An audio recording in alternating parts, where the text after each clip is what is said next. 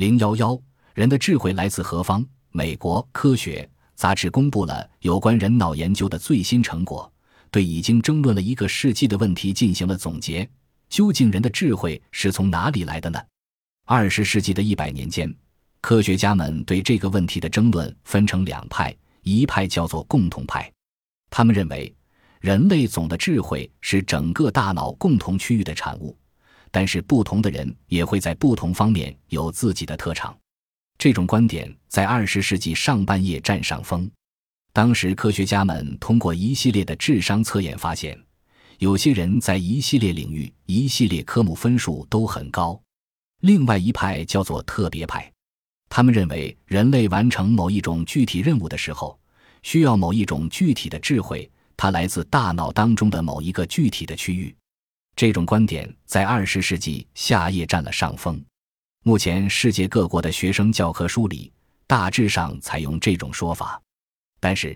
美国康乃狄克州著名的耶鲁大学心理学家罗伯特教授，经过长期研究，和同事们取得了以下共识：如何去检测人类的能力？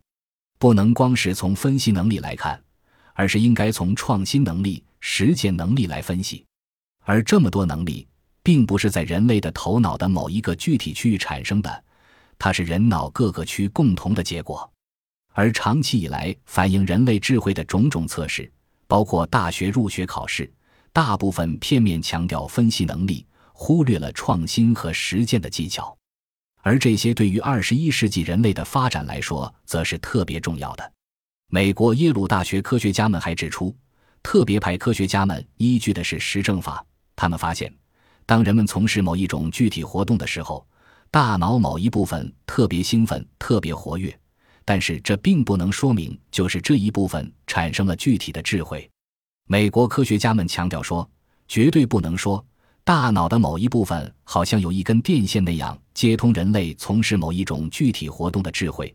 尤其是人们在学习、实践、创新的过程中，会反过来改造大脑。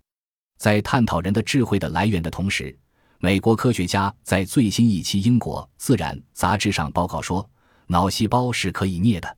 他们通过激活实验鼠大脑皮层深处的干细胞，成功的使干细胞发育成脑神经细胞，取代了受损的脑神经细胞。这是科学界首次发现哺乳动物的脑细胞可自我修复。美国哈佛医学院的科学家杰弗里·麦克里斯等人的这项新成果，被认为是神经细胞生物学研究中的一个新突破。如果深入了解其中机理并控制这一过程，有可能为治疗各种脑损伤疾病找到新途径。当然，这一成果离临床应用还有较远的距离。此前，科学界一直认为，哺乳动物的脑部过于复杂，其脑细胞病变、损伤或死亡后是无法自我修复的。因此，目前治疗脑病主要靠体外培育脑细胞，然后移植到脑部。直至不久前，人们还认为，在胎儿期非常活跃的干细胞。在成年人的脑部已经不存在了，但近来有研究发现，鼠类的前脑中存在有这种未成熟的脑细胞，而且在大脑皮层的特定区域，干细胞能发育成为成熟的脑神经细胞。麦克利斯等人认为，在成年哺乳动物脑部，胎儿期控制干细胞发育为神经细胞的机能虽然受到抑制，但这种机能还应该存在于 DNA 编码中。如果重新激活这一机能，脑细胞就能自我修复。他们设法使实验鼠大脑皮层部分自然死亡，并激活干细胞。